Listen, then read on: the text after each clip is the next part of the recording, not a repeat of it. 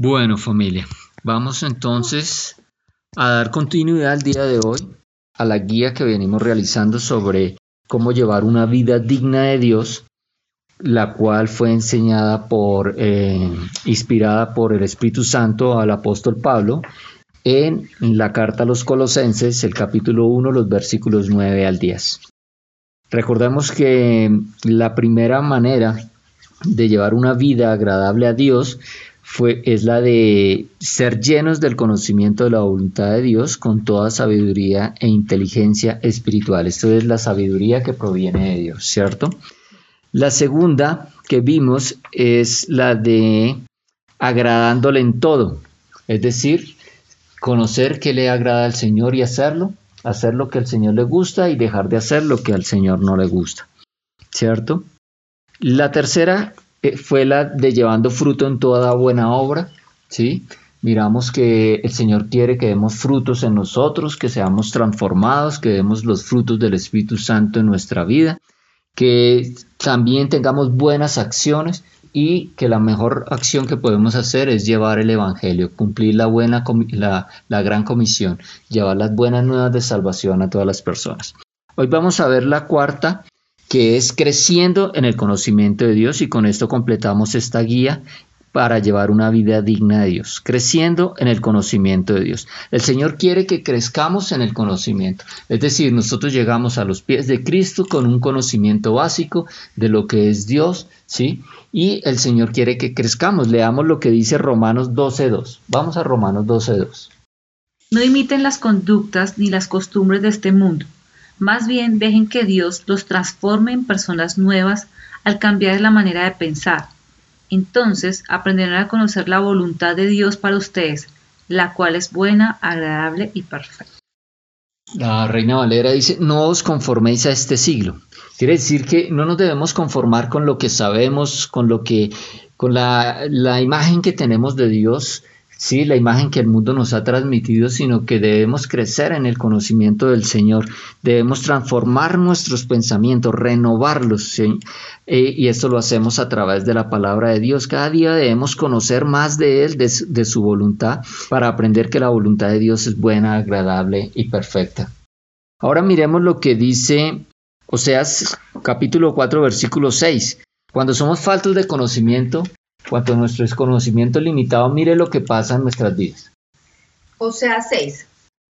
Mi pueblo está siendo destruido porque no me conoce. Así como ustedes, sacerdotes, se niegan a conocerme, yo me niego a reconocerlos como mis sacerdotes. Ya que olvidaron las leyes de su Dios, me olvidaré de bendecir a sus hijos. Entonces mire lo que está diciendo aquí Oseas de lo que sucede en la vida de las personas cuando no conocemos al Señor. Dice, mi pueblo fue destruido porque le faltó conocimiento. La, en otras versiones dice, eh, mi pueblo perece por falta de conocimiento. Quiere decir que las personas están yendo a perdición, se están perdiendo el camino, ¿sí? están dejando de disfrutar la vida que el Señor quiere para nosotros por falta del conocimiento. Además, mira lo que pasa también, dice, eh, por cuanto desechaste el conocimiento, yo te echaré del sacerdocio. Todos nosotros estamos llamados a ser real sacerdocio. Nosotros tenemos una función para cumplir, pero como te pierdes de ese conocimiento, entonces el Señor nos quita esa posición. Tenemos que tener mucho cuidado y esto. Y además dice que, y porque olvidaste la ley de Dios, también yo me olvidaré de tus hijos. Es decir, nuestra falta de conocimiento no solamente nos afecta a nosotros, sino que tiene una implicación aún mayor, afecta a toda nuestra descendencia, a nuestras generaciones. ¿Listo? ¿Qué dice con respecto al engaño? Miremos Colosenses capítulo 2, versículo 8. Léelo por favor en voz alta.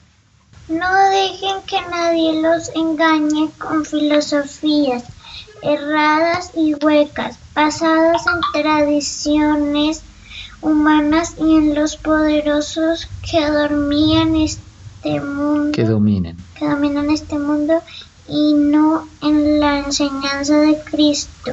Mirad que nadie os engañe. Gracias, mi amor. Ah, continúa, ¿no? No, está ahí. Mirad que nadie os engañe. ¿Sí? Cuando somos faltos de conocimiento, ¿sí? Cuando tenemos poco conocimiento, podemos ser engañados. El Señor nos advierte a través de su palabra. Dice, mirad que nadie os engañe por medio de filosofías y huecas sutilezas, según las tradiciones de los hombres, conforme a los rodimientos del mundo y no según a Cristo. Entonces, cuando no tenemos conocimiento del Señor, podemos ser engañados fácilmente. ¿sí? ¿Y quién es el engañador? Miremos lo que dice Apocalipsis 12:9. Este gran dragón, la serpiente antigua llamada Diablo o Satanás, el que engaña al mundo entero, fue lanzado a la tierra junto con todos sus ángeles. Mira lo que nos dice aquí la palabra de Dios. Satanás, el diablo, engaña al mundo entero.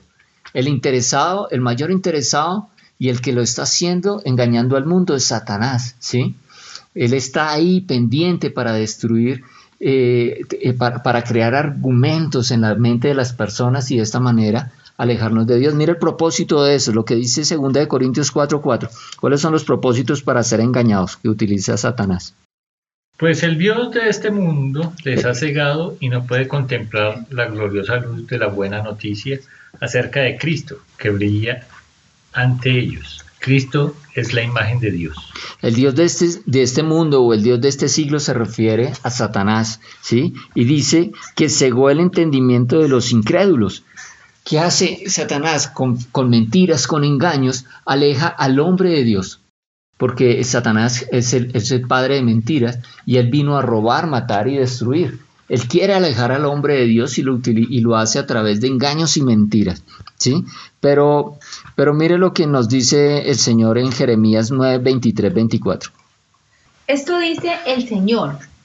No dejen que el sabio se jacte de su sabiduría, o el poderoso de su poder, o el rico de sus riquezas.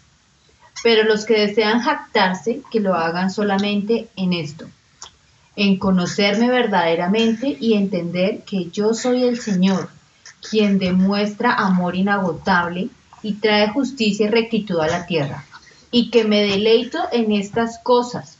Yo el Señor he hablado. Mire lo que, lo que sucede acá. El Señor nos dice que para llevar una vida digna de Dios debemos crecer en el conocimiento de Dios. ¿Sí? Y aquí nos está hablando de que no nos debemos jactar en sabiduría, ¿sí? Y que no nos debemos jactar en, ser valientes, ni ser, ni ser ricos en la riqueza, ¿sí? Eh, La mayoría de las personas vivimos la vida buscando eh, prepararnos, ser profesionales, eh, tener eh, propiedades, tener poder, ¿sí? Tener... Y el Señor dice que no nos jactemos en eso, ¿sí? Que si hay algo en que jactarnos es en el conocimiento de Dios, ¿sí? Que es lo que realmente nos lleva a la vida, ¿sí? El conocimiento de nuestro Señor, el conocimiento de su voluntad. Finalmente, ya para concluir, Jeremías 33, 3 nos dice, Clama a mí y yo te responderé y te enseñaré cosas grandes y ocultas que tú no conoces. El Señor quiere enseñarnos cosas grandes y ocultas que no conocemos. El Señor quiere revelarnos la verdad de su Hijo Jesucristo. Quiere revelarnos todo lo que tiene reservado para nosotros. El Señor Jesucristo, nuestro Dios quiere que nosotros conozcamos a qué tenemos derecho como herederos de, como coherederos de Cristo, como hijos de Dios. Y eso es lo que Él nos quiere releva, revelar a través de su conocimiento. Pero nosotros debemos procurar crecer en ese conocimiento. Y eso lo hacemos a través de la escritura, lo hacemos a través de, de, nuestra intimidad con el Señor y lo hacemos también por revelación del Espíritu Santo.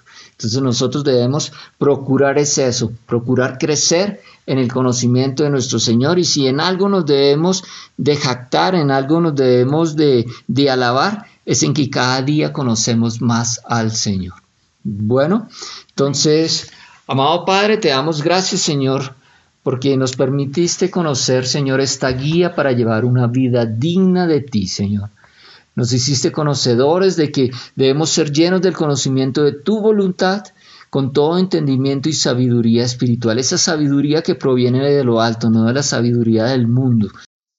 Nos enseñaste también, Señor, que debemos saber qué te agrada y qué no te agrada, Señor, para procurar que nuestras acciones sean agradables a ti, Señor, que te podamos agradar en todo lo que hacemos, que demos fruto en toda buena obra y que crezcamos cada día más en el conocimiento que tenemos de ti, Señor. Gracias, Padre Santo, por poner tu Santo Espíritu en nosotros, ese ayudador que nos guía en tus caminos, que nos enseña y nos revela la verdad de tu Hijo Jesucristo, que nos amonesta cuando nos salimos de tu verdad, que nos guía, Señor. Gracias Padre Santo por amarnos tanto, por el sacrificio de tu Hijo amado y por llenarnos con tu presencia, tu Santo Espíritu. Te damos las gracias en el nombre de Cristo Jesús. Amén.